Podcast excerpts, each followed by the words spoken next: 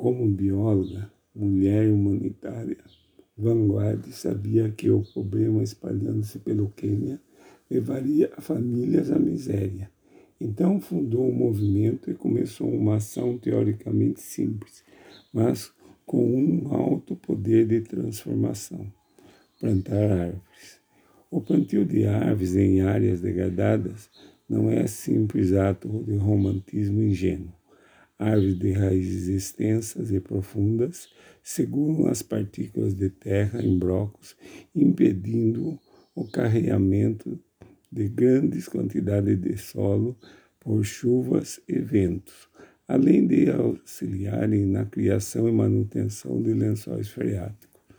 Em uma perspectiva mais ampla, o replantio de floresta também permite o retorno e a chegada de animais que foram expulsos pela degradação, além de manter a biodiversidade da área e diminuir o risco de extinção de espécies confinadas a pequenos fragmentos florestais.